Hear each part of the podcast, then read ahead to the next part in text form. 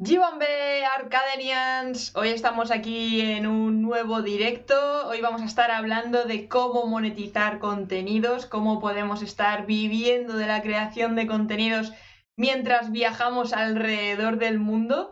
Y para eso os he traído a un crack que, bueno, nos va a contar un poquito todas las formas y formatos que tiene de monetizar, cómo consigue esos patrocinios, porque ya, ya os contaremos ahí todas las empresas con las que está trabajando codo a codo, cómo, cómo ha conseguido ese crecimiento tan estrambótico, no solamente en TikTok, sino en otras redes sociales, por qué está empezando en YouTube, etcétera, etcétera, etcétera. Y todo, todo, todo se lo vais a poder preguntar a él en persona.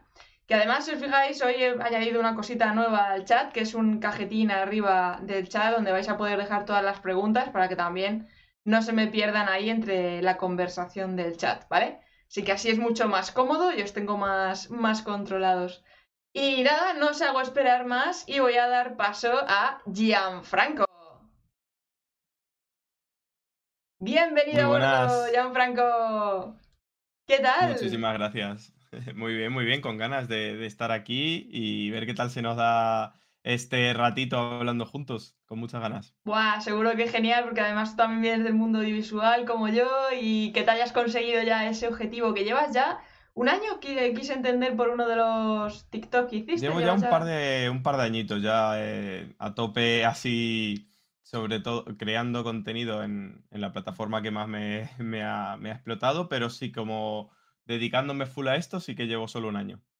Wow. Bueno, cuéntales, cuéntales un poquito cómo pasa una persona de ser mm, programador web en una empresa a estar viajando alrededor del mundo, creando contenidos, haciendo vídeos, eh, bueno, y trabajando con marcas super top. Sí, realmente yo vengo del mundo del diseño web, no tanto del, desarrollo, em, pero, pero sí, ya viajaba mucho antes de, dedicarme solo a ello, viviendo de viajar. Pero sí que es verdad que, esto ha sido un, boom en, los últimos años.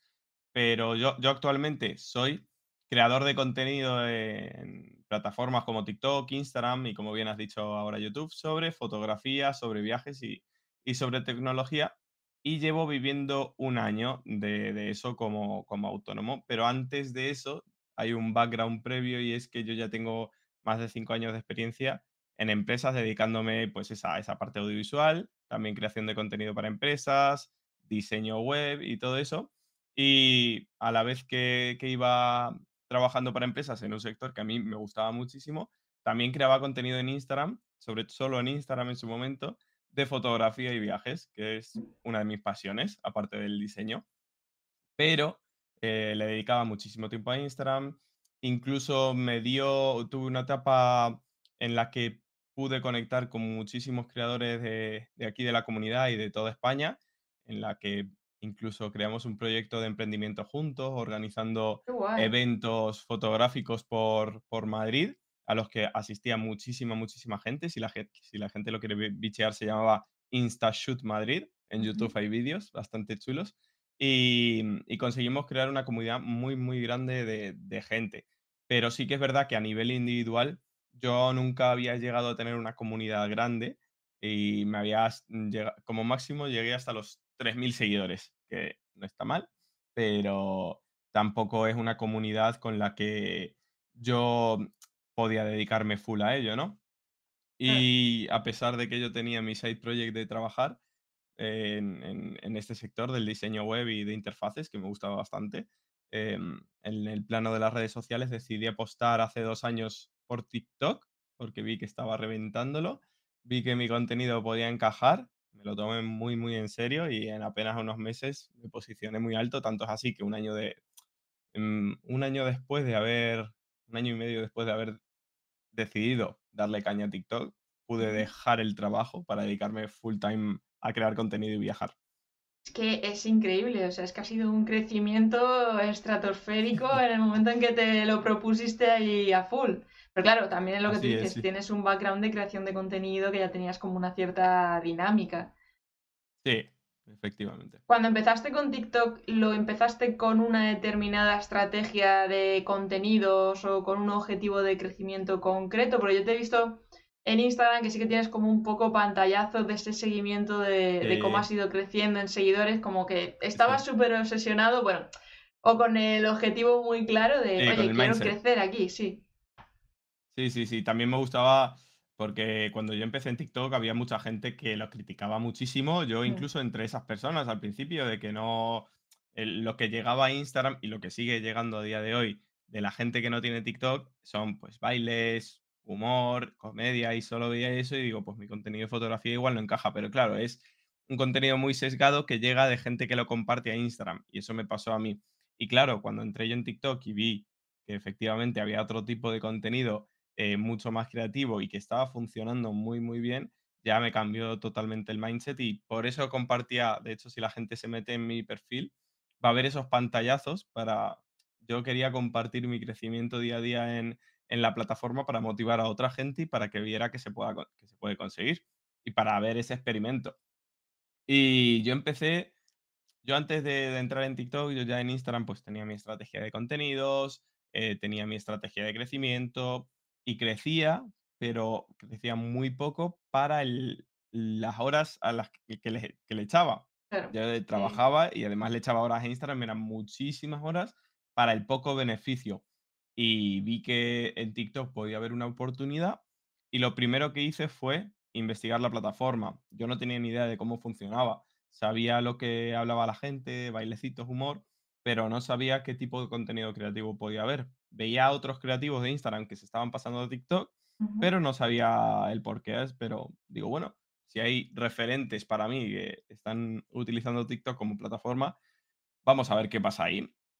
Y lo que hice fue abrirme TikTok, estar un mes sin publicar nada, solo para consumir contenido de mi nicho, porque es verdad que en cuanto tú te metes en TikTok eh, hay contenido que igual no te interesa hay que depurar el algoritmo hasta que te enseña cosas importantes, interesantes para ti.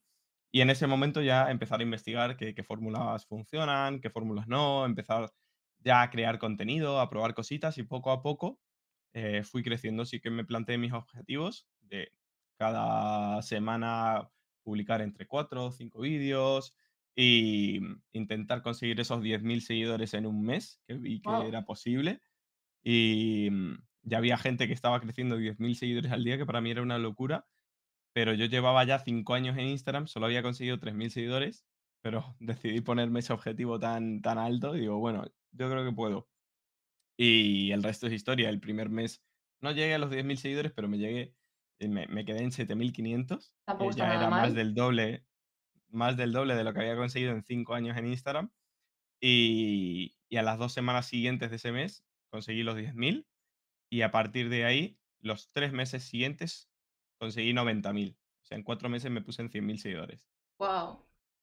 Wow, wow, wow. O sea, ¿y encontraste algún patrón así para...? Porque claro, es que normalmente como que dicen, no, es que tienes que subir cuatro TikTok o cinco TikTok al día y tal. Tú comentas que has subido cuatro a la semana, o sea que tampoco es que estuvieras... incluso cuando, cuando llegué a los 10.000 seguidores, dije, vale, voy a bajar el ritmo para intentar currarme un poco más los contenidos o pensar un poco más eh, qué nuevos contenidos virales puedo hacer y demás. Y baja el ritmo. Pero tanto es así que mm, los pocos vídeos que publiqué todos lo petaban. Todos lo petaban uno tras otro, uno tras otro. Y, reventó el, crecimiento incluso publicando menos. Pero eso es un mito. El, hablan mucho de que si quieres crecer en TikTok necesitas publicar cinco vídeos al día. Y lógicamente, si publicas cinco vídeos al día es más probable que crezcas más que si publicas uno. Pero no es necesario y yo lo, que le recomiendo a la gente es que publique en función de lo que se puede permitir eh, de cara a tener también salud, porque no, no, se puede mantener un ritmo, porque en TikTok pasa que si tú subes 15 vídeos una semana y a la semana siguiente no subes ninguno o subes uno, pues al final eso al algoritmo no, no le mola. Así que hay que ser constante, da igual que subas uno, que subas dos, que subas tres o que subas diez a la semana, pero hay que mantener esa constancia y bajarla o subirla eh, eh, en función de lo que te puedas permitir, pero ser constante al final es, es clave y, de nada sirve pues publicar muchísimo una semana que no publicar nada la siguiente porque al final tu cuenta se estanca. Eso es lo que, lo que suele pasar al final, que entre tantas plataformas y tantos contenidos y demás, muchas veces dices, es que no me da la vida para estar en todas las plataformas, porque podríamos decir, bueno, pues cogemos clip de YouTube y demás, pero claro, también es verdad que TikTok apoya más a, los contenidos que son creados pensados para TikTok, más que lo que es un clip y ya está, ¿no? Sí, no es que no es que lo apoye per se, sino que al final en TikTok a día de hoy es donde ya está la tendencia. La tendencia ya, la, tendencia de, contenidos ya surge de TikTok. Es verdad que, por ejemplo, en YouTube es un formato en el que, mm, quitando los shorts, pues puedes eh, hablar más distendido, pero de cosas que a día de hoy nacen esos intereses en la propia plataforma de TikTok, lo cual es bastante interesante. Por eso yo considero actualmente a TikTok como mi plataforma de contenidos principal por encima del resto.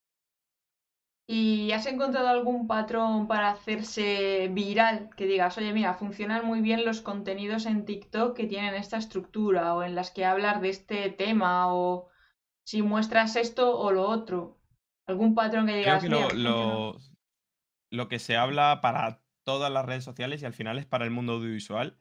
Mm, eh, eh, per se no, no, no hay un patrón establecido que te pueda decir si haces esto, esto y esto, te van a funcionar los contenidos. Son un, cúmulo de muchas cosas, pero lo importante ante todo es entender la plataforma. Pero bueno, las cosas importantes que se tienen en cuenta en cualquier plataforma es pues que expliques desde el principio qué le vas a dar a la audiencia, que hagas el contenido pensando en la audiencia, no pensando en que te guste a ti, y que les, les ofrezcas algo útil o algo que les interese. En TikTok podemos hablar que puede haber dos ramas principales, que una es eh, la utilidad, de los contenidos de, utilidad y de aprendizaje, y la otra rama son los contenidos de entretenimiento. Si no apartas un entretenimiento que de verdad llame la atención, eh, la otra pata que te queda es, la utilidad y eso siempre funciona en mayor o menor medida. Pero es verdad que eh, una de las de lo que más ayuda es eso, saber, o sea, que le digas mm, a la gente que va a ver tu vídeo desde el principio por qué tiene que quedarse hasta el final, porque lo importante aquí es que vean tu vídeo hasta el final y como en cualquier otra plataforma, si no ven tu contenido hasta el final ya le están diciendo que no les interesa tu contenido. Así que algo a, tener en cuenta que yo siempre le, digo a la gente e incluso a mis alumnos de, de la masterclass de TikTok que tengo es que piensen que la gente que ve sus vídeos tiene que querer quedarse hasta el final, incluso verlo un poquito más, en plan, verlo dos veces pero lo importante es que, se queden hasta el final y tienes que decirle desde el principio el por qué, darle la razón para, que se queden al final. Y a, y a, raíz de ahí ya puedes eh, desgranar el resto mm, de, de, consejos que se le puede dar a alguien. Si piensas, pues mm, si tengo que hacer que la gente se quede a ver todo el vídeo, igual con un vídeo de mm, tres minutos, que TikTok permite incluso hasta 10 ya, pues igual con un vídeo de tres minutos no, no puedo retener a la gente hasta el final, pues voy a hacer un vídeo de un minuto, voy a hacer un vídeo de 30 segundos y ahí ya ir analizando qué funciona mejor y tal. Pero lo importante es probar y analizar. Y lo más importante, como te he dicho, sobre todas las cosas, es entender que nos dirigimos a, gente. Tenemos que, mostrarles algo que de verdad les interese muchas veces nos obsesionamos con el algoritmo, el algoritmo, lo que funciona y, tal, y al final es hablarle a personas y que estamos en una red social, que es socializar, que es y entenderlo, entender la plataforma, entender cómo funcionan. También el entendimiento de, los algoritmos es clave, pero sin obsesionarte, porque también hay que tener en cuenta que un algoritmo es cambiante y va aprendiendo, y no todos los contenidos que uno publique van a funcionar. Lo importante es aprender de los contenidos que no funcionan. Muchas veces la gente se enquista porque se cree que todo su contenido va a funcionar y cuando no funciona es culpa del algoritmo. Bueno, los algoritmos van evolucionando en función de los intereses de la gente y tu contenido también y tu cuenta tiene que ir adaptándose a ellos sin perder tu identidad, pero adaptándose. Totalmente de acuerdo. Además que es una pelea que tengo yo aquí muchas veces con los Arcadenians de encontrar como la fórmula secreta y es como, no, no, no. Eh, piensa en tu público, en tu audiencia, en tu avatar y déjate de, tonterías. Una vez que ya tienes el público, ya sí que a lo mejor puedes profundizar más en el funcionamiento de la plataforma y ver cómo lo adaptas, pero hasta que no sabes a quién te estás comunicando y demás, es imposible. Sí, sí. ¿Tú ese primer contacto, ese primer desarrollo de a quién me estoy dirigiendo y demás, cómo lo llevaste a cabo? Eso yo ya lo llevé a cabo hace mucho tiempo, eh, porque yo sabía que, me, que, que- la fotografía de, de viajes era lo que más me motivaba, el viajar, el hacer fotos, el mejorar como fotógrafo.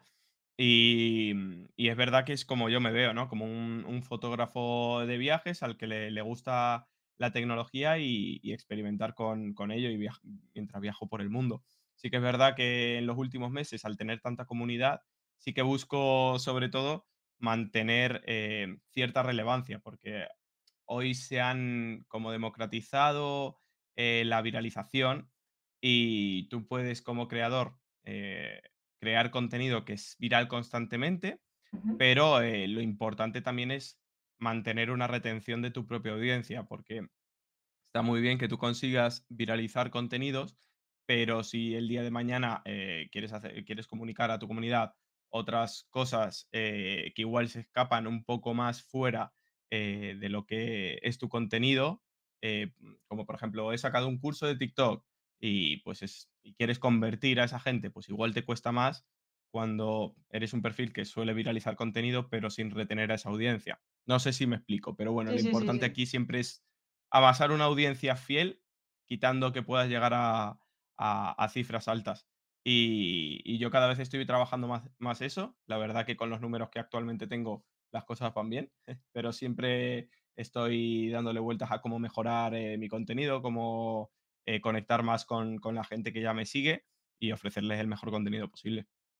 O sea, que realmente tu creación de comunidad lo estás enfocando principalmente mediante el contenido. No tienes como algo aparte o una estrategia que digas, mira, pues para afiliarles todavía más, aumentar su fidelización, tengo la newsletter o tengo eh, un Discord o un grupo de Telegram o tal, sino que lo haces todo a través de contenidos.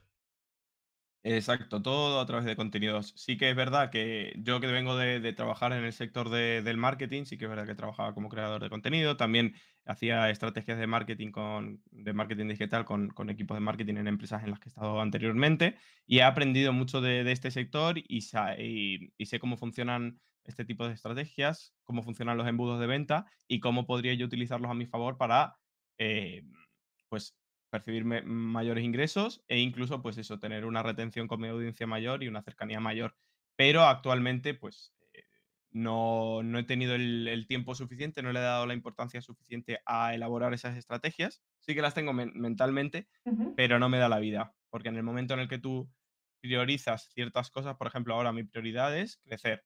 Pues si mi prioridad es crecer, mi prioridad es crear contenido para crecer y no puedo dedicar tanto tiempo a generar esos embudos de venta y, esos canales de comunicación con mi audiencia, porque al final eso hay que mantenerlo y requiere mm, un tiempo diario bastante considerable que te quita de crear contenido. Y actualmente no estoy haciendo todavía nada por ahí, eh, nada muy grande, pero sí que hay planes de cara sobre todo al próximo año de potenciar muchísimo más eso y enfocarme full en, en esa pata porque, porque me parece bastante clave. Mira, mira, hemos tenido ahí una exclusiva, ¿eh? De lo que se viene para el año que viene, sí. así que si no os queréis perder nada de Gianfranco, seguidle la pista que tenéis ahí arriba Toda- con ese perfil están todas las redes sociales, así que donde queráis Ah, está, está con ello. Y hablando, cositas y cositas que, que le va a gustar a la gente porque va a haber ahí muchis- muchas cosas, mucho beneficio para, para la audiencia, así by the face.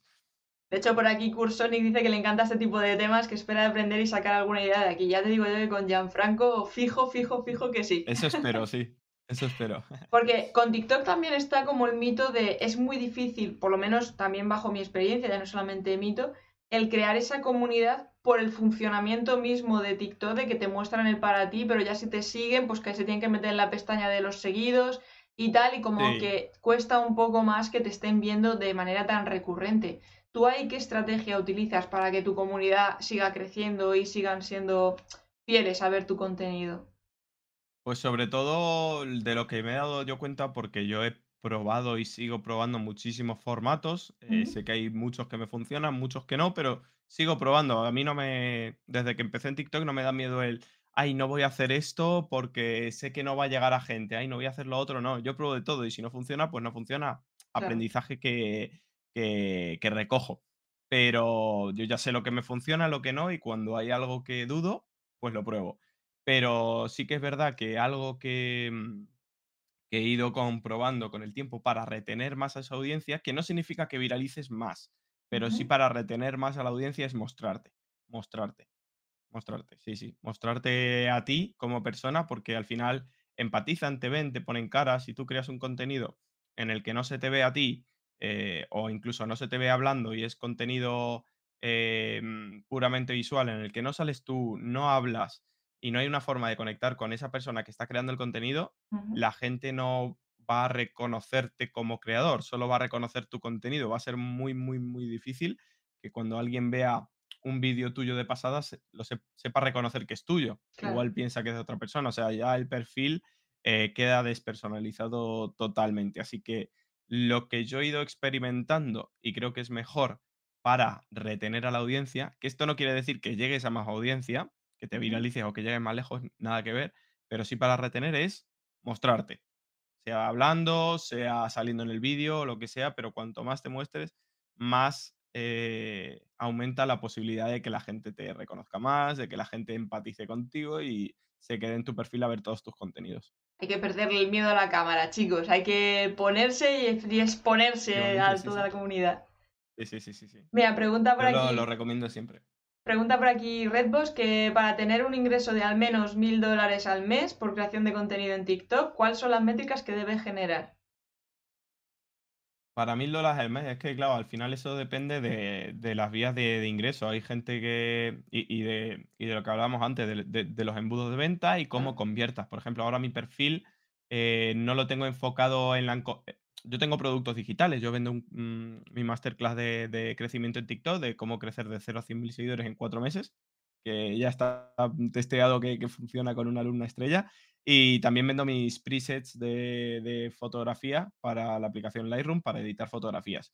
Y eso lo vendo, y, pero no tengo los embudos de hecho, los embudos de venta hechos para vender cantidades ingentes. Así que hay gente que, por ejemplo, con eh, 20.000 seguidores en Instagram, con 50.000 o 100.000 seguidores en TikTok, está haciendo mucho dinero porque, pero se centra en un nicho muy específico y tiene los embudos de venta tan bien hechos que seguro que está generando eh, mucho dinero. Yo mm, actualmente con mis vías de ingreso, o si solo quieres hacer, por ejemplo, colaboraciones con marcas y generar mil dólares al mes, pues vas a tener que tener unos números bastante grandes en TikTok. Si quieres ir por esa vía de, ingresos, de colaboraciones, para generar ese dinero recurrentemente de forma mensual. Vas a tener que tener bastantes cientos de miles de seguidores.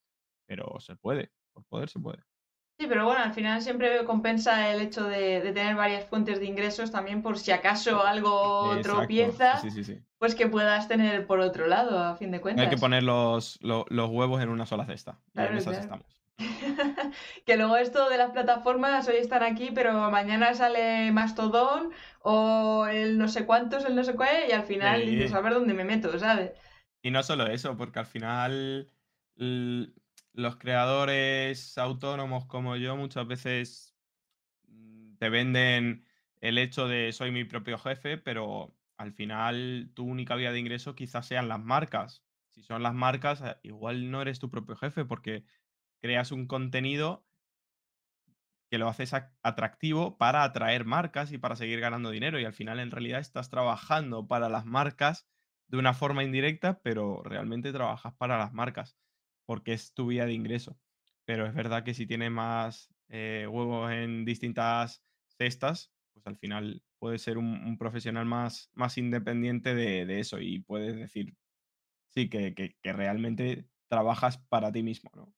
Claro, que al final, bueno, aunque trabajes para marcas, pero sí que en cierto modo te puedes organizar tus horarios a la hora de crear esos sí, sí, sí, sí. contenidos y no están en ese plan de un horario y tienes que estar aquí cumpliendo, sí Claro, que por tiempos, pero Sí, sí, sí. Cuéntanos un poquito, ¿cómo es eso de trabajar con marcas? Porque tú has trabajado con Asus, has trabajado con Xiaomi, entonces estás ahí con marcas muy, muy top. Sí, la verdad que mm, a mí mm, yo, yo me pongo en, en la misma tesitura, me imagino esta situación hace tres años o, cuatro y, y me llena de orgullo ver que marcas de las que yo soy fan eh, y he sido fan, pues estoy trabajando con ellas de, de esta forma y la verdad que para mí es, es una ilusión tremenda. Y la verdad que el trabajar con marcas mola mucho porque sobre todo cuando eres una persona que cuida a tu comunidad, que como yo, que yo solo trabajo con marcas y en campañas que sé que a mi audiencia les puede resultar útil, porque si no ya pueden darme mucho dinero para poder reinvertirlo en otras Eso cosas es y va a ser muy, muy, muy complicado. Yo, yo procuro cuidar mucho de eso porque no me gusta hacer publicidad, aunque lógicamente tenemos, lo- los creadores tenemos que comer y quien haga publicidad de todo un poco, pues eh, perfecto, eh, porque es verdad que, que- los creadores tenemos que comer, pero, pero yo procuro eso, eh, cuidar lo máximo posible, aunque eso signifique ganar menos dinero a mi audiencia y, y a mi marca personal, ¿no? Que, todas las colabos que haga, que todas las, la- las, las campañas que haga, pues puedan resultar de una u otra forma útil o ad hoc para, para mi audiencia y para mi marca personal. Que en algún momento haga una colaboración que no tenga nada que ver conmigo, pero me lleve muchísimo, muchísimo dinero, pero decido utilizar ese dinero eh, para Claro. pues montar una movida benéfica o lo que sea, pues guay de puta madre. Pues al final tenemos que comer. Pero bueno, yo en la medida de lo posible siempre procuraré mantener esos valores de que, que todas las marcas con las que trabaje sean de, de una u otra forma útiles para mi audiencia, porque es que si no, al final se vería prostituida mi marca personal y, y eso no, no me gusta. Eso no beneficia por ningún Pero lado. Además, lo bueno que, claro, tú tienes también lo que decíamos, mm, varios, eh, puesto los huevos en varias cestas, entonces, bueno, puedes sí, tener sí, también sí. más posibilidad de elegir con quién sí, con quién no, que esté dentro de tu, de tu filosofía o visión. Exacto, sí, sí. Y eso en realidad es un, un privilegio, poder que te venga una marca con una propuesta muy e- económicamente interesante, pero que le digas, no, es que esto no me, no me interesa, eh, porque no, no va con mi marca. Si lo quieres hacer de otra forma, pues podríamos verlo, pero si lo quieres hacer de esta forma, pues no va a ser posible. Y eso, la verdad, que, que me siento muy privilegiado de estar en, en esa, en esa situación, la verdad. Porque cuando tú te diste cuenta que ya podías vivir de creación de contenido, ¿fue porque te empezaron a contactar las marcas o tú contactabas con las marcas de, oye, mira, tengo estas cifras o estas estadísticas y te propongo una colaboración? ¿O fueron ellas que ya Sí que vieron ahí que estabas a tope? Sí que me, me hablaban marcas, me hablaban agencias, me ofrecían campañas y demás, pero yo dejé mi trabajo eh, en mi, en mi última empresa sin recibir ingresos de ningún tipo ni de recurrentes. O sea, ¡Wow! Eso lo yo, sabía yo. yo sabía, sí, sí, yo sabía que, que podía vivir de ello, ya había recibido propuestas de campañas, eh, tenía muy buenos números, sobre todo en TikTok, estaba todo creciendo, tenía todo a mi favor eh, en cuanto a números. Y, pero es verdad que en cua- a, a nivel financiero, a nivel económico, eh, yo actualmente en, ese momento no estaba, no estaba recibiendo unos ingresos por los que diga, vale, ahora puedo decir que mm, tengo e- estos ingresos y el mes que viene voy a seguir ingresando. No, no, yo dejé mi trabajo sin tener, saber si ese mes iba a cobrar eh, de, de- de colaboraciones o de, o de cualquier cosa. Pero lo que sí sabía era que si dedicaba todo el tiempo que le dedicaba al trabajo a mi propia marca personal, con el mindset que yo tenía, me ponía mis objetivos, me organizaba, yo sabía que iba a llegar a donde yo quisiera, porque quitando que soy creador de contenido, tengo, como te he comentado antes, un background de haber trabajado en empresas, he trabajado en, en una empresa muy grande, he trabajado también en una startup durante tres años en la que pude ver todo el crecimiento desde, desde pequeñita y conocer el, el sector del emprendimiento, aprender a, a organizarme por objetivos,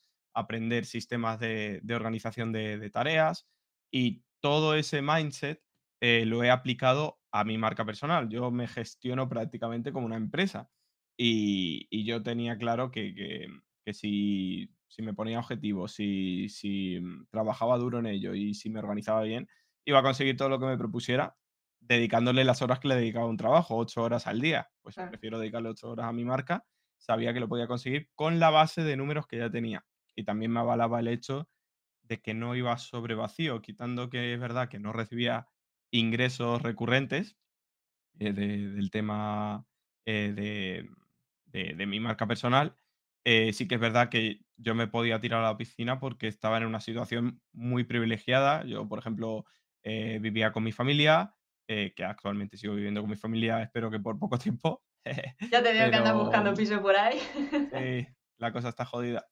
Pero eh, vivo con mi familia y además eh, tengo unos ahorros que lógicamente no en ningún momento pues quería sacar de ellos y por suerte no tuve que sacar mucho de ahí o durante mucho tiempo de, los ahorros, pero eh, eso me daba una situación privilegiada para poder lanzarme a la piscina sin llevarme un rebote, una hostia mayor, ¿sabes? O sea, si al final no tenía problema, si al final tenía problemas, pues eh, iba a tener, pues eso, ahorros eh, con los que suplirme durante un tiempo si lo necesitaba. Eh, no tenía cargas económicas al vivir con mi familia y además una experiencia laboral de casi seis años que de cara a currículum, si quisiera buscar trabajo, pues tal. Igualmente, la decisión de dejar el trabajo cuando no estás recibiendo dinero no era fácil, pero cuando eres consciente de todo esto y estás motivado, eh, puedes con todo. Claro, es que plantearte un objetivo de 10.000 seguidores en TikTok en un mes, que hayas crecido en, ¿cuántos eran? 90.000 seguidores en... Sí, en nueve meses. el primer mes y medio, 10.000 y los siguientes dos meses y medio, casi tres, 90.000. O sea, una locura. Y, fue, el objetivo era mediante los seguidores. Esas eran tus métricas de decir, vale, si este vídeo ha crecido, me ha permitido tantos seguidores, o se ha viralizado de esta manera, voy a eh, replicar esto para conseguir algunos seguidores más. O cómo fue realmente esa, ese mindset de plantearte los objetivos. Porque muchas veces la gente sube contenidos y sí que objetivo de quiero crecer este año, no sé cuántos, pero al final como que no avanzan. ¿Y qué, cuál es el problema ahí? ¿Qué hiciste tú diferente al resto? Eh, prácticamente entender la plataforma, como te comentaba, ¿eh? y eso es prioritario. Si entiendes cómo funciona la plataforma y te vas adaptando a ella, a las tendencias, a las tendencias de viralización y a las tendencias de consumo, adaptas tu contenido a ello eh, pues vas jugando y, se te va a ir haciendo contenido. Lógicamente lo eh, estudias fórmulas de viralización, qué se viraliza, qué no, vas probando unas cosas, vas probando otras, pero siempre procurando estar dentro de, esa tendencia de, viralización y, siendo bastante autocrítico conmigo mismo. Una de las cosas que enseño también en la masterclass, que está muy, muy, muy guay, que probé a principios de este año, no he vuelto a probar porque he estado enfocándome en otras cosas, pero fue la hostia el experimento con, Cuatro vídeos, lo experimenté. Tenía cuatro vídeos con 100.000 reproducciones alrededor, que no estaba mal, 100.000 reproducciones. Pero yo sabía que ese contenido, al ver otras fórmulas de otros creadores que se estaban viralizando mucho, como 10 millones de reproducciones, 5 millones, mis contenidos habían quedado solo en 100.000, pero sabía que tenía potencial. Analicé qué había sido el problema dentro de las métricas que te da TikTok y volví a hacer el mismo contenido del vídeo, pero cambiando, ajustando ciertas tuercas. Y esos 3, 4 vídeos, 10 millones, 6 millones, 5 millones de views. Sí, sí, pero es que eso es algo que no hace la gente, analizar su propio contenido, porque muchas veces si algo no funciona, no se preguntan el por qué y muchas veces o culpan al algoritmo, dicen, no, es que a este sí le funciona porque a mí no me funciona. Pues párate a pensar de, tu contenido, por qué realmente no está funcionando, si tú lo consumirías, eh, si realmente a ti te gusta el, resultado final, pero por qué le tiene que gustar a la gente. Hay que plantearse ciertas, ciertas preguntas porque si no, no se avanza y uno se queda, se queda ahí. Y muchas veces hay que ser bastante autocrítico. Eso, es fundamental, estoy totalmente de acuerdo contigo en que tenemos que analizarnos que no es cuestión de, joder, es que a la gente es tonta, no le gusta mi contenido, ¿por qué no me estás siguiendo? Si estoy haciendo cosas maravillosas. Sí, sí, sí. la gente se centra mucho en eso. Claro, no, no, me parece. Aquí ha dado ya Franco otros tips maravillosos que yo espero que estéis tomando ahí nota todos los que queráis crecer tanto en TikTok como en cualquier red social, porque a fin de cuentas lo que estás contando es que nos puede estar funcionando incluso para los shorts de YouTube. O sea, es que al final el formato estructura funciona muy similar. Exacto, sí. De hecho, mira, por aquí pregunta López eh, que cómo planear los B-rolls al llegar al lugar y cómo usar el storytelling mientras caminan por el lugar, claro, porque como tú haces vídeos de viajes, esa, esa planificación de lo que cuentas, el storytelling, de decir, pues ahora me voy aquí y voy a contar esta historia, ¿Cómo lo preparas todo? Porque yo personalmente soy un caos en eso. O sea, estoy en el sitio y ya se me ha olvidado sacar la cámara y se ha pasado el momento y todo el rollo. Sí, es verdad que todo parte de, aquí, del estudio, de la habitación, de, sobre todo del, móvil, del consumir contenido. Eh, mientras vas consumiendo contenido de, tu nicho, contenido de, lo que tú creas, de tu interés, eh, pues vas eh, recogiendo ideas, te vas inspirando y vas apuntando qué tipo de contenidos o qué ideas te van surgiendo. Yo lo apunto todo, absolutamente todo lo que se me ocurre. TikTok te permite guardarte los vídeos, yo me los guardo, me pongo mis, mis listas y boards de, vídeos en los que me inspiro, de vídeos interesantes, me apunto fórmulas, me, apunto pues en cuanto a storytelling qué historias quiero contar y ya de cara a los viajes, eh, yo ya tengo ciertos contenidos que sé que quiero crear y en cada viaje depende, pues igual si es en, en un viaje de, de montaña, de aventura, pues me planteo unos contenidos, pero si es un viaje de ciudad, pues me planteo otro tipo de contenidos, pero ya me puedo organizar porque los tengo todos apuntados en una lista y, sé qué tipo de contenidos para en función de, qué sitios voy eh, puedo hacer. Y más o menos me lo planteo así. Luego el tema de la grabación in situ, pues ya depende. Por ejemplo, un viaje en el que saqué muchísimo contenido, en mayo de este año en París, pues quitando monumentos principales, lógicamente, los que te planteas, pues voy a hacer este vídeo de fotografía en la Torre Eiffel, pues investigas sitios menos conocidos, sitios más interesantes para hacer fotografías, para variar tu contenido, y eso hice, y más o menos te planificas en qué sitios quieres hacer qué contenidos, y si tienes ayuda, eh, mejor para grabarlos, pero, pero más o menos me planifico así, y muchas veces también improviso, se me ocurre algo durante la marcha o incluso ya tengo los planos grabados, en casa se me ocurre una idea, grabo eh, la locución, la edito. Al final también hay que darse ese pie a la improvisación, porque también hemos venido a divertirnos, no hemos venido a, esto al final yo lo hago, pero es mi pasión, no lo hago solo por ganar dinero, que también porque vivo de ello y si no sería imposible.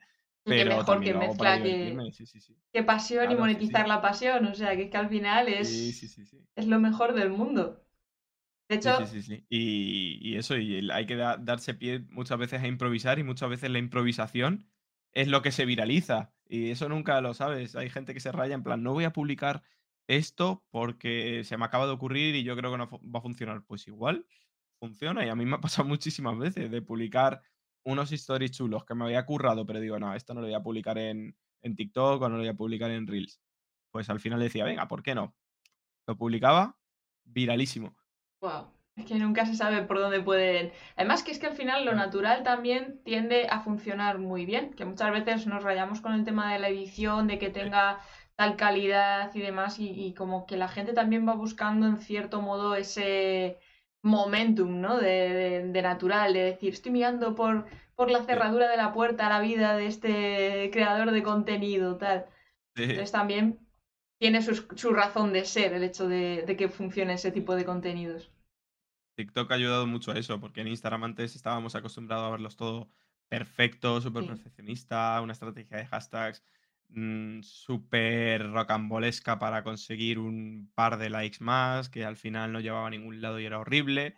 Pero en TikTok es tan fresca, yo le digo a la gente que me parece una aplicación súper fresca porque cada día ves algo nuevo, te puede gustar o no, pero es que cada día ves cosas distintas y sobre todo por esa naturalidad, porque la gente crea contenido que puede ser brutal, pero en realidad no, no se ha currado aquí una producción de la hostia, simplemente lo ha subido, le ha gustado y justo dado en el clavo con lo que a la gente le interesa y al final también ayuda a empatizar más. No hay que ser perfectos, simplemente hay que mostrarse como uno es y empezar a, darle caña a la rueda. Y el tema storytelling, yo veo que funciona muy bien en TikTok el contar una historia en 15 segundos, a ser posible. Es lo que al final engancha más a la gente que a lo mejor resúmenes de algún podcast o de algún vídeo que saques algún clip, sino que tenga su inicio, nudo y desenlace y engancharles. al final es lo que te permite estar haciendo scroll todo el tiempo y decir, a ver, esto como tal, tal, tal, y engancharte una historia detrás de otra. Efectivamente, sí, sí, sí, sí. Es muy importante el storytelling en, cualquier sitio, en cualquier formato. Siempre, siempre, siempre intentar trabajar bien esa historia o bien eh, esa, ese guion. Que yo, la gente yo no estoy acostumbrado a guionizar. De hecho, no he guionizado mis contenidos en mi vida, salvo cuando Wow, era contenido muy, muy largo. Actualmente no he guionizado nada porque tengo ya en mente lo que quiero decir y cómo se lo quiero decir a la audiencia y tengo claro que tengo que ir al punto, tengo que ir al punto de, de- al pain point de la gente, de decirles realmente lo que les interesa claro. y y cortar lo que, lo que sobra. O sea, si puedo contar algo de 30 segundos, lo puedo contar en 15 pues no lo tengo que contar en 30 segundos. Y eso lo tengo claro a la hora de, hablar y explicar las cosas. También tengo experiencia de, de muchos años de haber dado ponencias, de haber dado charlas, de haber dado clases y todo eso. Y probablemente eso también ayude. Eh, pero es verdad que yo no me guionizo. Sí que es verdad que para YouTube, para el contenido en formato horizontal largo, tengo claro que voy a tener que, que guionizarme porque mm, sé que me va a ayudar pero no estoy nada acostumbrado, tendré que hacer ese trabajo, pero a día de hoy es verdad que para el contenido en formato corto no guionizo nada.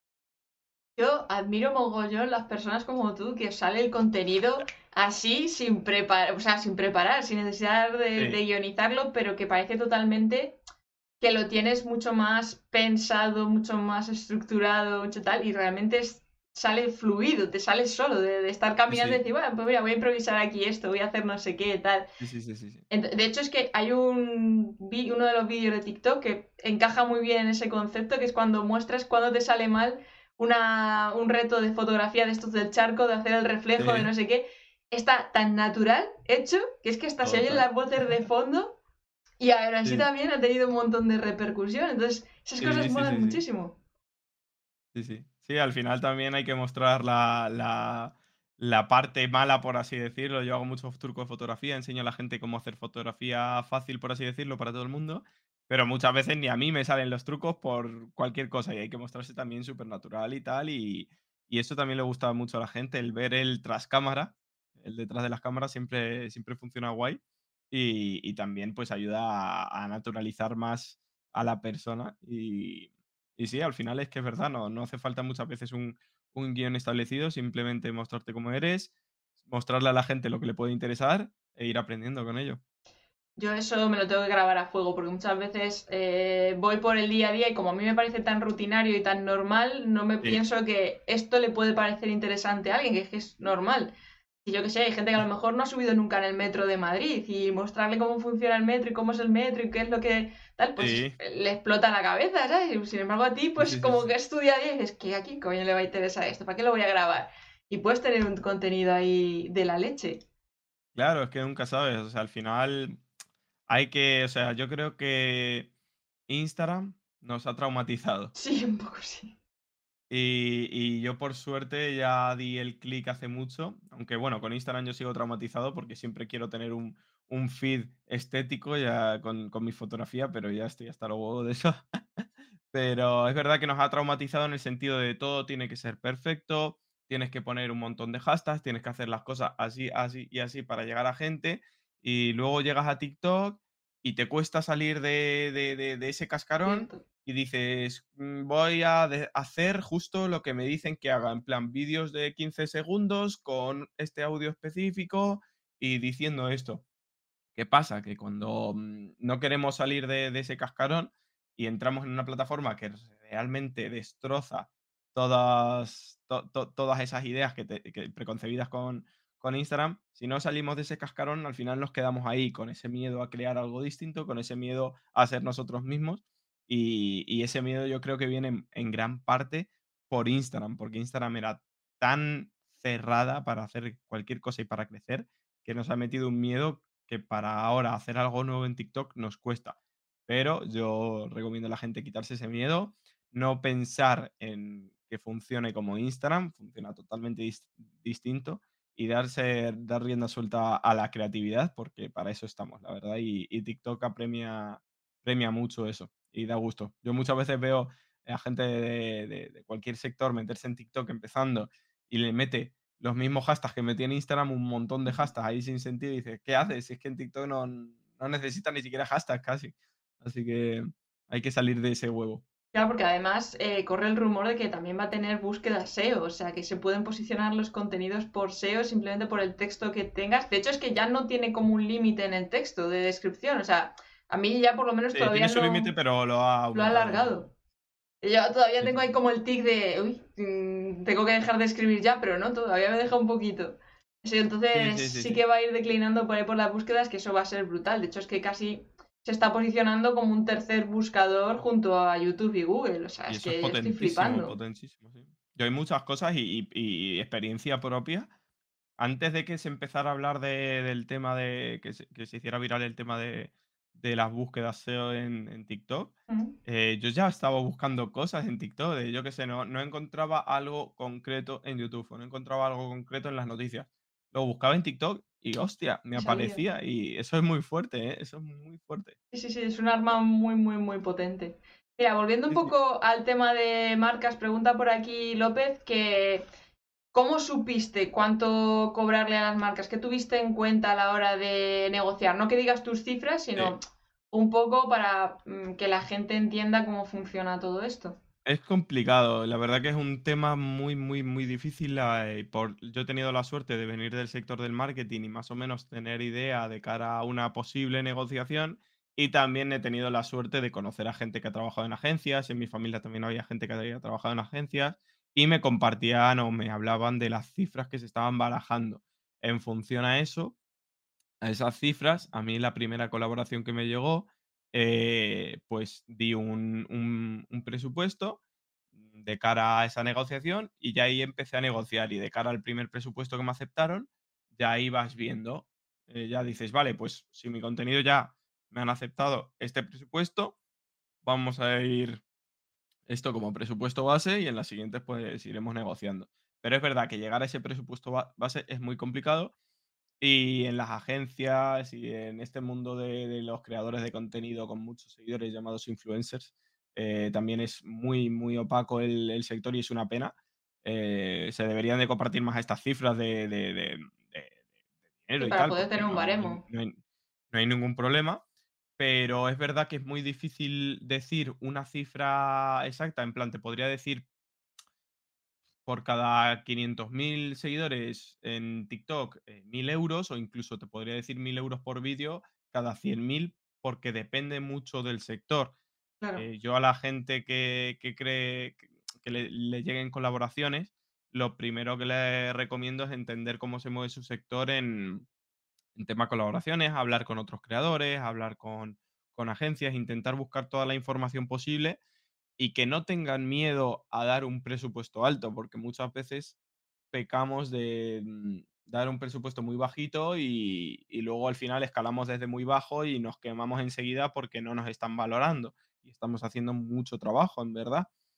Así que yo le recomiendo a la gente no tener miedo en dar un valor alto, porque si de verdad quieren trabajar contigo, te van a decir, oye, no, no podemos darte eso, nuestra cifra es esta. Si de verdad quieren trabajar contigo, te renegociarán. Aunque tu cifra sea una locura, te renegociarán porque quieren trabajar contigo. Y si no te renegocian, es que no, no les, les Claro. interesaba eh, mm, pagarte chollo. 50 euros. O sea, claro, o sea, y al final el cobrar poquito por tu contenido, incluso en situaciones de pura necesidad, pero hasta cierto punto, eh, cobrar poco por, por- por- por tu contenido al final es una pérdida de tiempo.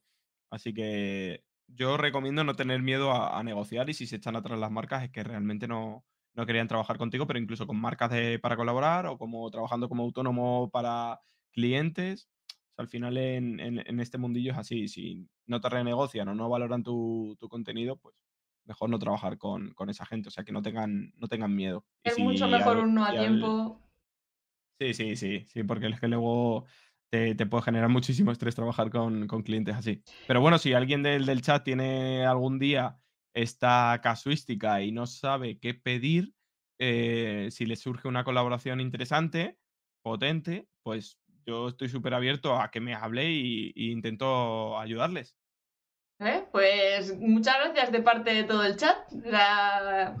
Un lujazo, ya No sabéis. faltaría O sea, aprovechar. sí. Sí, Es que yo, yo, yo, yo fui el primero que, que tenía ese problema y, y yo, yo nunca me he rodeado de influencers. Hay muchos influencers y creadores de contenido que, que ya se han rodeado de gente que tiene muchos seguidores y se pueden eh, respaldar en esa gente para preguntarle. No, yo iba mm, solo y mm, mm, yo he aprendido de mis propias hostias.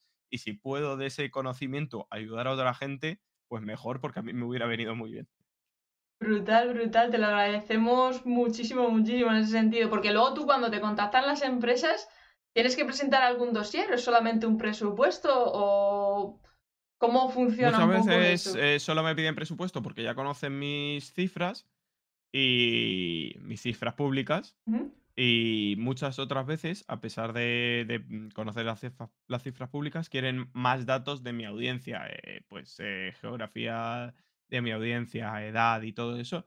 Y pues cuando te lo piden, se lo compartes. Yo sí que tengo un dossier preparado que no tengo actualizado a día de hoy, porque es verdad que últimamente las, las marcas buscan más eh, que en vez de que les presentes un dossier, que les mandes capturas de pantalla. Ah, Yo al principio me extrañé y pregunté. Y me dijeron que era porque eh, en el sector de, de los creadores de contenido muchas veces las cifras se ponían más altas de lo que realmente eran y que preferían esas capturas que eran un poco más eh, transparentes. tiene toda Así su que lógica. últimamente voy a lo simple. Yo preferiría, porque soy diseñador, aparte de, de creador y fotógrafo, prefería presentar un dossier súper bien diseñadito, súper bonito, que me ocurre un montón, pero cuando empecé a presentarlo me dijeron, no, no, mándanos capturas. Y yo, ah, pues vale. Y le dediqué horas al dossier y dije, joder. Sí, sí, sí. Pero, pero quizá para, para campañas muy tochas, con marcas muy tochas, o quizá a nivel internacional, eh, siempre es mejor tener preparado un dossier, porque si solo es actualizarlo y, y ya, sin problema. Pero mejor tenerlo, por si las dudas, pero bueno, últimamente sí que es verdad que piden más capturas que otra cosa. Bueno, Pero sí, las cifras hay que pasarlas. Las cifras hay que, hay que pasarlas siempre y es lógico. Claro, sí, porque al final tienen que saber también si el público tuyo es bueno, si les compensa, Mm. si no, cómo está sí, de, tema de contenidos. ¿Y algún sí. consejo que le puedas dar a alguien que está ahí rozando, que si sí, que si no, con las colaboraciones de las marcas? Posibles eh, alertas de cuidado con esto, mm, porque hay mucho trapicheo por ahí, yo que sé, cómo suelen contactar las marcas mediante su agencia, tienes que apuntarte tú a una agencia para que te contacten las marcas, pero luego muchas veces, en cuanto ya tienes ciertos números, como que hay un montón de mails de, hola, Sí, queremos colaborar contigo, te mandamos esto y no sé qué, no sí. sé cuánto, y dices, uff, esto suena raro. Una red, una red flag, que por suerte yo nunca he aceptado nada de eso, pero a veces he perdido más tiempo del necesario, ha sido eh, que muchas colaboraciones te llegan y en plan, eh, queremos colaborar contigo, eh, queremos que hagas cinco vídeos y yo, ah, qué guay, vale, eh, este es mi presupuesto, ¿o qué presupuesto tenéis? Y dicen, no, no, te pagamos por cada 10.000, cada 100.000 views, te pagamos 10 dólares. Yo, ¿cómo? Eh, ¿perdona? ¿100.000 views, 10 dólares? Sí, sí, es un plus y además, eh, si llegas a 500.000, a partir de ahí te damos 100 dólares. Y dices, ¿cómo? ¿Perdona? ¿Por un vídeo de 500.000 views? Que eso es una barbaridad, 500.000 personas viendo un contenido y me estás pagando eso y de esos hay así. Ni caso. O sea, no perdáis el tiempo con esa gente porque ya te, con el primer mensaje ya te están diciendo que no valoran tu contenido ni tu audiencia. Claro, Así que yo al principio, como pequé de ingenuo, pues les decía, no, mm, tengo un presupuesto, mi presupuesto es este. Lógicamente no me lo aceptaban, pero porque no buscaban eso. Pero probablemente haya gente que lo acepte y, y, se- y- y aunque no sea tu trabajo principal el crear contenido, si, si te llegan estas cosas tampoco las aceptes porque te vas a llevar, yo qué sé, 10 40 50 incluso 100 euros, dólares por, por un vídeo que te ha llevado horas hacer, porque ahora mismo se tratan los TikToks y la viralidad como si fuera fácil, pero al final hacer un vídeo no es como publicar una foto. claro. Hacer un vídeo requiere mucha más producción y parece que no, pero dependiendo del creador requiere más o, o- o menos, pero siguen siendo vídeos, no son imágenes. Así que Eso hay que valorarlo. y una cosa del sector es que al final, como todo, ¿no? Eh, hay mucho, hay, hay creadores que, que cobran más, creadores que cobran menos, pero también nos tenemos que apoyar en lo- entre los creadores porque que no haya creadores que, salvo lo que te digo, por necesidad, pero lo ideal es, mm, si tienes precios, mantener los precios eh, como tú consideres de, de altos, porque al final lo- los que es- los creadores que no, no somos tipo Ibai y tal, pues Mm. seguimos viviendo de, de ello. Y cuando una marca eh, te viene pidiendo un presupuesto muy, muy, muy bajo y encima son marcas eh, que dices que pueden ser potentes, dices, pues mm, mejor no aceptarlo y no trabajar con marcas que no valoran mi audiencia. Y, y puede que haya muchos creadores que sí que acepten presupuestos muy bajos, ya depende de la situación de cada uno, ahí yo ya no me meto y aceptarlo pues también eh, está bien, no pasa nada, pero es verdad que hay, que hay que intentar pushear un poco más eh, a las marcas cuando se puede porque tienen que valorar los contenidos, los creadores y al final es, es un formato más complicado que el de la imagen.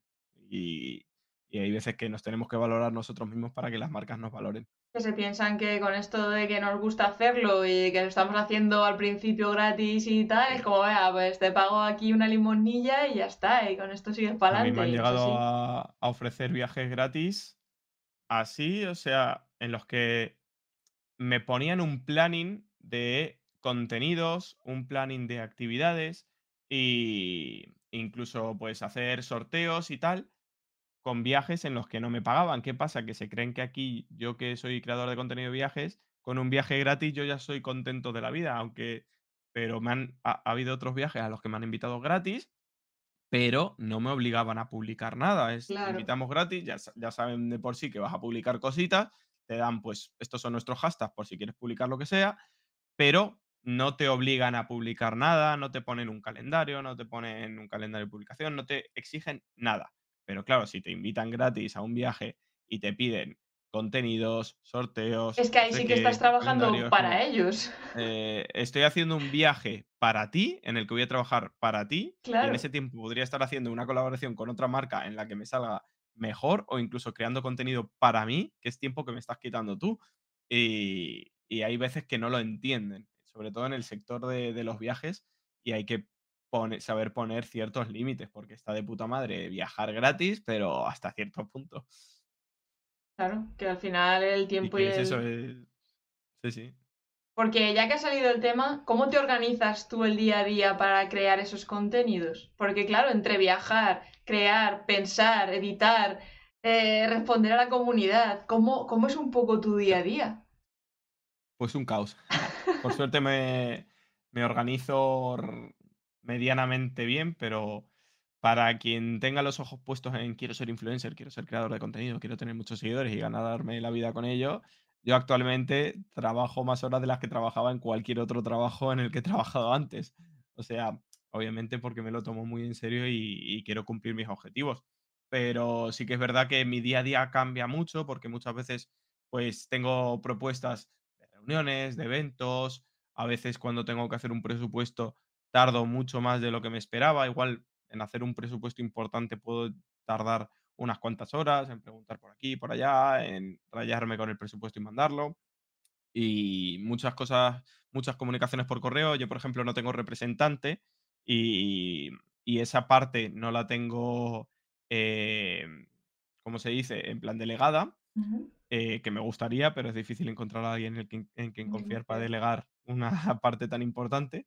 Pero eso pues me quita mucho tiempo en la semana, ¿no? El contactar con gente, el que me contacten, el gestionar cosas, eso me quita bastante tiempo. Y el resto procuro dedicarlo a crear u a, a organizarme próximas salidas eh, fotográficas y, y próximos viajes. Pero es verdad que, que el- cuando creces y, y tal, lo primero que te quita más tiempo es eso, esas comunicaciones de reuniones, de eventos, de cositas, que están muy bien, pero es verdad que quita mucho tiempo de, de crear contenido. Al final es la rama principal por la que luego al final termina creciendo tu, tu negocio Claro, al sí. final es la pescadilla que se muerde la cola. Si yo crezco, cada vez me van a llegar más propuestas y tal, y al final, eh, pues esa parte sí que tarde o temprano me gustaría delegarla. Tuve una experiencia con una representante, no fue bien, y como yo sé de negociar, sé de marketing y todo eso, yo puedo llevármelo perfectamente. Pero es verdad que sacrifico la parte de crear contenido, un poquito. Pero sí que procuro mantener cierto nivel, que es lo que hace que al final trabaje tantas horas al día. Lo bueno es que si me quiero tomar un día libre cuando quiera, pues me lo tomo sin problema, Eso bueno. pero la, la otra parte es que trabajo muchísimo. Claro, que es lo bueno que tenemos el poder mm, ser freelance y gestionarnos nuestros tiempos y demás, de no tener que Sí, estar Decir, oye, pues mira, hoy estoy a full de energía. Pues yo, por ejemplo, que soy súper nocturna, toda parte creativa y tal, va por la tarde-noche a tope y me va a costar a las 3 de la mañana, pero al día siguiente, pues eso, a las 10 o a las 11 estoy arriba. Pero no es esto de, no, deja acostar a hora determinada a las 10 de la noche cuando estás en todo tu hype. No, no, no, quita, quita. Esto es cada uno a su ritmo, entonces es la, maravilla. Sí, sí, sí, sí, el poder gestionarme como quiera, el no tener algo que a mí me tocaba mucho los huevos, hablando rápido y pronto, eh, era el tema vacaciones. A mí, yo, yo es verdad que he tenido la suerte de que las vacaciones en, en mis curros no me han puesto demasiados problemas, pero a la mínima que había un, un problema que no dependía de mí era totalmente incomprensible, era como, joder, es que mi, tiempo libre depende de otra persona a la que le doy exactamente igual. Y eso me molesta muchísimo. Y es que en, el sector empresarial las vacaciones a la gente se las dan como si les estuvieran haciendo un favor. Y eso me parece tan duro tan heavy que, que, es algo que, por lo que incluso yo dejaría un trabajo, dependiendo de mi situación, como siempre, pero, pero que me parece muy loco, que tu tiempo libre dependa de, otra persona, tengas que morir y matar por una empresa y la empresa no muera ni mate por sus empleados. Y eso es muy jodido, pero nosotros tenemos el privilegio de eso, de poder tener los horarios que queramos, nos tomamos los días de vacaciones que queramos. Es verdad que como somos autónomos no nos podemos poner enfermos, como quien dice, pero... Comprobadísimo además, ¿eh? Yo desde que soy freelance ni un día he cogido fiebre.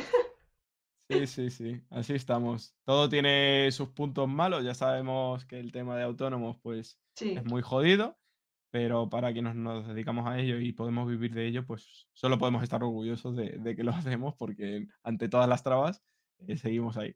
Totalmente. Eh, bueno, Gianfranco, no te quiero quitar más tiempo, que ya llevamos aquí una horita, tengo un montón más de conversación contigo, pero tampoco te quiero robar tiempo, que ya va siendo hora de cenar por aquí y, hay que alimentarse. Sí, sí, sí, totalmente. Pues nada, cuéntales, háblales de tu curso de TikTok, como podéis ver aquí Gianfranco es un crack, es un dios de TikTok, o sea, ha crecido mm, a nivel es, estratosférico, es súper rápido, controla, pivota, se hace, hace maravillas con TikTok, hace lo que quiera. Entonces, háblale de tu curso, de todas esas eh, alumnos y todo lo que tienes por ahí, que voy a poner mientras tanto la, web para que lo vayan viendo. Muy bien. Sí, sí, nada, nada de Dios, nada de Dios, pero sí que es verdad que de, de TikTok piloto un poco, un poco bastante. Y hace, a principios de este año, en marzo, lancé una masterclass de cómo crecer de 0 a 100.000 seguidores en TikTok, cómo fue mi experiencia en tan solo cuatro meses y a raíz de ahí cómo cambió eh, mi forma de verme como creador de contenido para conseguir eh, vivir de ello de cara ya más adelante. Y explico cómo fue mi estrategia al principio, que un poco lo he hilvanado aquí durante, durante nuestra conversación. Y además explico cómo funciona tanto la plataforma, cómo funciona el algoritmo, cómo viralizar contenido, cómo incluso organizarse, incluso doy pie a hablar un poco de cómo gestionar ese hate que nos puede llegar o incluso cuando ya tenemos buenos números, cómo empezar a vivir de ello, qué vías de ingreso podemos tener, etcétera. Así que la verdad que es bastante completita, son dos horas y media y tuve bastantes alumnos en el lanzamiento. De hecho, una de mis alumnas, eh, que, eh, una, un, spoiler de la presentación de la masterclass y es que la primera diapositiva pone eso de título, cómo conseguir pasar de 0 a 100.000 seguidores en cuatro meses y de subtítulo, y cómo puedes conseguirlo tú incluso antes. Y una de mis alumnas, porque yo tenía claro que esto se puede conseguir mucho antes, yo, entre comillas, tardé, ya es potente, pero sé que se puede conseguir mucho antes y a día de hoy también. Y puse eso en la primera diapositiva, de cómo puedes conseguirlo tú incluso antes. Y una de mis alumnas superó al maestro en un mes de que empezó en TikTok, consiguió 200.000 seguidores. ¿Qué dices? ¿En un mes 200.000 seguidores? En un mes, en un mes, sí, sí. De hecho, una de eh. las cosas que, que funcionó guay es que yo con la masterclass, que son dos horitas y media, bastante potente, bastante interesante, como se ve ahí, daba 30 minutitos de asesoría gratis. Y de momento sigue activa esa opción. Eh, quien se suscriba a mi, a mi masterclass va a tener esos 30 minutos de asesoría gratis. Y sé que a esta alumna le ayudó mucho porque yo, eh, ella ya estaba creando contenido, eh, agarré su contenido ya en la asesoría y le dije, esto lo estás haciendo bien, esto lo estás haciendo mal, enfócate por aquí. Cambió esas cositas que le dije, se lo tomó en serio, porque al final un curso no depende solo del que da el curso, sino del que lo, hace y utiliza el conocimiento, ¿sí? Y la chica cogió lo que le dije, eh, cambió esas cositas y pegó un pelotazo de la hostia. Y ahora creció en un mes 200.000, ahora creo que está en torno a los 250.000, o sea, bastante guay. Pues chicos, eh, regalito de Navidad, que ahora que están los Reyes, que está muy bien de precio, güey, y por lo que podéis conseguir, me cago en 10, que luego pensar que vais a poder vivir tranquilos por este precio, no me fastidies. En un mes, 200.000. ¿Qué me estás contando? creo que está bien. Sí, hay, ya te digo, eh, hay otra gente que también se ha puesto muy en serio, pero al final depende de si de verdad la persona quiere dedicarle. Yo, yo por ejemplo, a mis alumnos muchas veces les recomiendo si tienes dudas, aparte de poder contactar conmigo cuando quieras, incluso una llamadita, lo que sea, eh, mírate de nuevo la masterclass porque vas a empezar a refrescar ideas. Porque una cosa muy importante, si no estás creando contenido, lo importante es empezar a crear contenido. Una vez has creado contenido, ya has aprendido cosas. Si haces la masterclass y no has tenido cero contenido, cuando empieces a crear contenido de lo que has aprendido, te servirá, pero también aprenderás de ese contenido que hayas ido creando. Si vuelves a ver la masterclass, aprenderás cosas nuevas que en un primer momento igual se te habían pasado. O sea que muchas veces Eso eh, pasa ¿eh? recomiendo vérsela un par de veces, que no cuesta nada, y después de ir probando ciertas estrategias que comento. No, no, pues... Así que sí, pues muy buena. sí, sí, sí, sí. yo que vosotros aprovechabais a tope las navidades como, como regalo a full, porque, hostias, es que Imaginad que eso en un mes consigues 200 y pico mil o 100 mil, me da igual, si es que me da igual un mes que otro. Al final luego eso lo puedes recuperar súper rápido, si es que son 150 euros. En cuanto tengas un poco de marca o ads, ya lo tienes recuperado 100%. Sí, sí, sí. Porque Y ya te digo, eh, estoy yo ahí para cualquier cosa y, y a mí se me puede hablar directamente que contesto a todo el mundo. ¿Y es necesario que tengan algo avanzado en TikTok o puede ser gente como, pues eso, de 000, de decir, mm, me apetece iniciarme en TikTok y crecer rápido? ¿O tienen que haber hecho un poco de trabajo previo?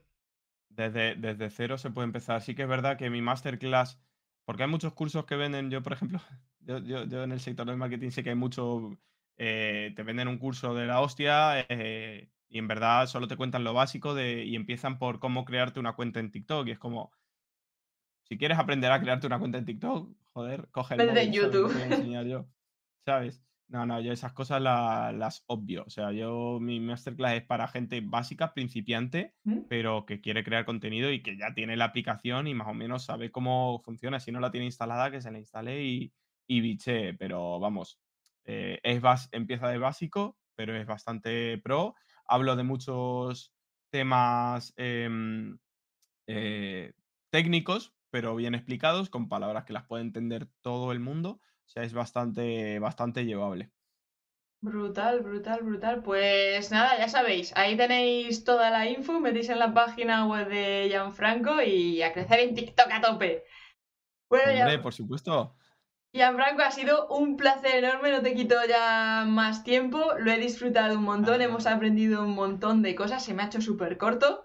O sea, súper corto. Yo me tiraría aquí hablando. Bueno. me he quedado en, hablar de cámaras, de hablar de tema de edición. O sea, que, así que esto da para otro, otro viajecito tranquilamente cuando quieras. Sin duda. Sí, sí, yo encantado. Te tomo la palabra, entonces. Pues vamos hablando. Por supuesto.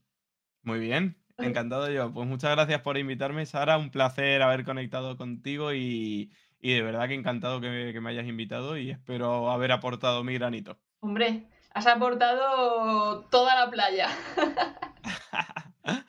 Un abrazo enorme. Chao. Chao.